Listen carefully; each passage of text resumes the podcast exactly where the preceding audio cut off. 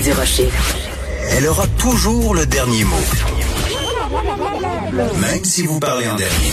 Vous écoutez On n'est pas obligé d'être d'accord. 69 269, c'est le nombre de personnes qui se sont portées euh, candidates, en fait, qui se sont inscrits à ce programme lancé par le premier ministre François Legault pour aller euh, suivre une formation de trois mois, 375 heures, pour aller éventuellement, dès le mois de septembre, travailler en CHSLD. Ça soulève toutes sortes de questions. On va en parler avec Jean Bottary, qui est blogueur, qui est militant, qui est un ancien préposé aux bénéficiaires, mais qui fait un retour en ce moment comme préposé aux bénéficiaires pour un des CHSLD du 6 des Laurentides. Jean, bonjour, comment vas-tu? Bonjour Sophie, ça va bien, merci. Toi aussi? Oui, ben écoute, je voudrais d'abord commencer par t'offrir mes, mes condoléances les plus sincères.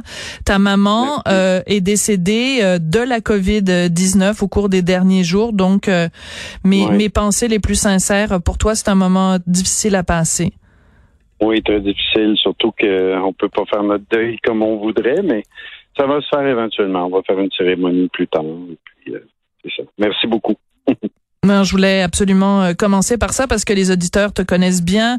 Tu es souvent euh, sur nos ondes à Cube. Tu fais un petit peu partie de, de la famille d'une certaine façon. Et donc, quand j'ai vu passer cette information, mon cœur s'est brisé pour toi. Donc, je voulais juste le souligner aujourd'hui. Jean, Jean Mm, c'est normal. Euh, Jean, 69 269 candidats pour euh, euh, faire un métier qui, jusqu'à tout récemment, euh, elle n'avait aucune considération. Est-ce que ça te surprend, ce chiffre-là? Euh, oui, moi je m'attendais peut-être à 10, 15 000, mais à 70 000, c'est un foutu beau problème pour notre gouvernement. mais qu'est-ce qui te surprend euh, que, que les gens soient euh, attirés par ce métier-là? Euh, En même temps, les conditions euh, et financières sont tellement bonnes que on n'aurait pas eu 70 000 candidats à 13 dollars de l'heure là. Non, effectivement, je crois que le 26 dollars de l'heure est très très attirant. Mais là, c'est certain qu'il va falloir faire attention euh, qui on embauche euh, en permanence. Hein. Il va falloir vraiment trier euh, au volet ces gens-là parce que euh, préposer, c'est pas simplement changer des couches comme certaines personnes peuvent le penser. Il y a les, des qualités humaines aussi essentielles pour faire ce métier-là. Alors, allons-y. Euh, si euh, tu avais, euh, si mettons François Legault était en train de nous écouter ou la ministre Macan, c'est quoi les qualités que ça prend pour faire un bon préposé aux bénéficiaires? Trois choses empathie, compassion, écoute. Ça, c'est les trois choses selon moi, là, les trois choses principales. Comment tu fais pour euh, sélectionner des candidats? Tu sais parce que c'est facile de dire bon ben ça nous prend un CV, il faut que vous ayez de l'expérience, faut que vous ayez ici, mais euh, cocher dans une petite case pour un fonctionnaire euh, compassion, empathie, écoute, je suis pas sûr que ça rentre dans les petites cases du ministère. Non, sauf que une fois que la formation est terminée, ces, ces personnes-là vont être sur le terrain. Mm. Je crois qu'elles pourraient très bien être évaluées par leur père, des personnes qui font ça depuis plus longtemps. Euh, même les infirmières pourraient les évaluer, euh, passer une journée ou deux avec ces personnes-là, vraiment voir si, comme je te dis, ces qualités-là sont essentielles. Euh, les personnes âgées ont besoin de parler, ont besoin d'être écoutées aussi. Elles ont du vécu, elles ont des hauts et des bas, comme toi et moi, nous avons dans la vie de tous les jours. Là. Mm-hmm. Mais quand tu disais tout à l'heure, ce n'est pas que changer des couches, bien sûr, mais c'est aussi changer des couches et euh, ben, je faisais des blagues tout à l'heure euh, en disant qu'il y a peut-être des gens qui travaillent dans les CPE qui se disent, ben tant qu'à changer des couches des petits, je vais aller changer des couches des vieux, puis je vais être mieux payé. Euh, c'est pas tout le monde non plus qui est capable d'avoir les deux mains là-dedans. Non, ça c'est vrai, c'est vrai. Puis ça, on le voit tout de suite. Hein? C'est une mise en situation. Si ça arrive, ben tu réalises assez vite si tu es capable de le faire ou non. Hein. Parce qu'il faut effectivement faire ces choses-là aussi.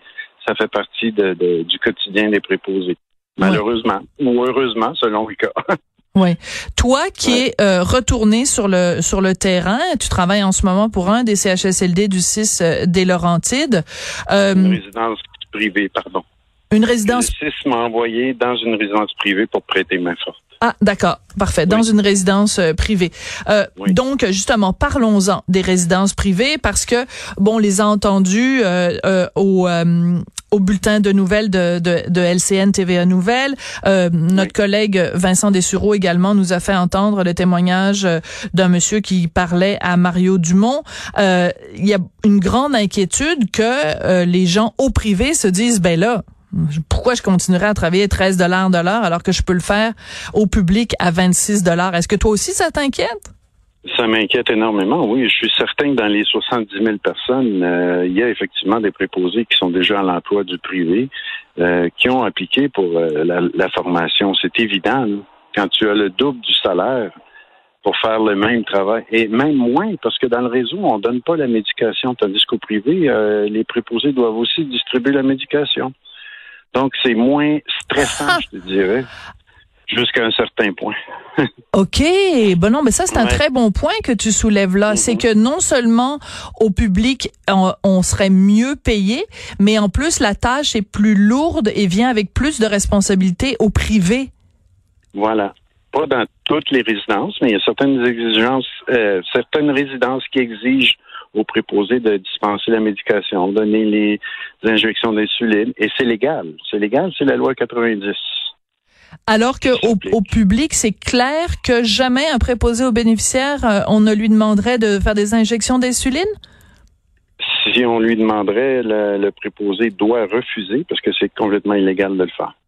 Pour l'instant, je te dis pas qu'éventuellement le gouvernement changera pas ça. J'en ai aucune idée, mais pour l'instant, ce n'est pas légal.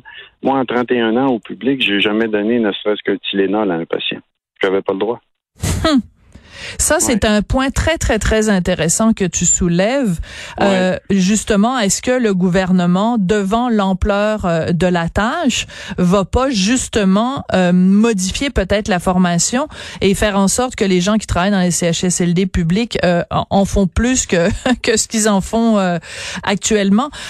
Mais écoute, revenons quand même à cette euh, à cette réponse, cet engouement. Hein, on peut vraiment parler de ça. Euh, est-ce que mhm. c'est est-ce qu'on peut l'expliquer uniquement pour des raisons euh, financières? C'est-à-dire que est-ce qu'il n'y a pas aussi peut-être, Jean, le fait que euh, ça fait trois mois donc qu'on vit avec cette pandémie et que les gens sont catastrophés de voir les conditions dans les CHSLD, pas juste la mort, mais les, les conditions de vie qui sont absolument épouvantables. Est-ce qu'on peut pas présumer aussi qu'il y a des gens qui ont un grand cœur puis qui se disent ben voyons donc il, faut que je puisse aller là pour faire une différence. Je suis certain que oui. Euh, je peux pas dire la proportion des personnes, mais je suis certain qu'il y a une bonne proportion de personnes qui justement le font pour cette raison-là. Pour me dire, écoute, on peut aller prêter main forte, on va être bien payé, on va pas ça temps complet. C'est toutes des garanties, en fait, que, qui n'existaient pas avant.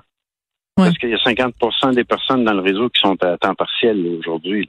Ça, c'est une aberration aussi. Il va falloir que ça change. Bon, mais... Et le fait d'embaucher ne serait-ce que 10 000 ou plus, on verra combien en mhm. embauche, mais ça va abaisser les ratios intervenants-patients et ça va améliorer les conditions de travail.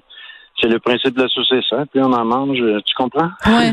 ben, C'est-à-dire qu'en fait, plus il y a de gens sur le terrain, plus, euh, euh, tu sais, au lieu que ce soit, mettons, euh, un préposé pour 30 personnes, ben, le, ratio idéal, selon toi, Jean, c'est quoi?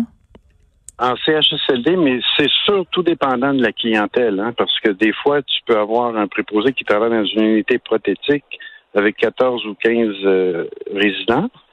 Et c'est sûr que c'est une grosse charge de travail parce que c'est les personnes qui sont là sont toutes confuses, sont toutes euh, malheureusement, sont comme ça. Euh, tu peux pas avoir juste un préposé pour les 15, c'est mhm. impossible. Mais dans certains endroits, c'est comme ça aujourd'hui, justement à cause de la pénurie de personnel. Donc, ce ratio-là, déjà en partant dans les unités prothétiques, va être abaissé, donc de meilleurs soins, euh, des bains plus fréquents et ainsi de suite. Ça va être mieux pour tout le monde, incluant les préposés, évidemment, que la mhm. surcharge de travail ne sera plus là. C'est ce qu'on vise. Ah ben oui, absolument. Puis euh, on, on le répétera jamais assez à quel point toi et d'autres, ça fait des années, des années, des années que vous dites euh, à quel point euh, les conditions de travail n'ont pas de sens. Et tu me l'as toujours dit, genre dans toutes les entrevues que j'ai faites avec toi, tu as toujours dit c'est pas juste une question de salaire. Oui, c'est une question de salaire, mais il y a pas juste ça, il y a la reconnaissance de ce métier-là, de cette vocation-là. Et tant qu'il y aura pas la reconnaissance, ben les gens auront pas le le, le, le, sentiment qu'on qu'on les trouve essentiel. Jean, merci beaucoup. Jean Bottary, blogueur, activiste, ancien préposé aux bénéficiaires qui est revenu faire le travail.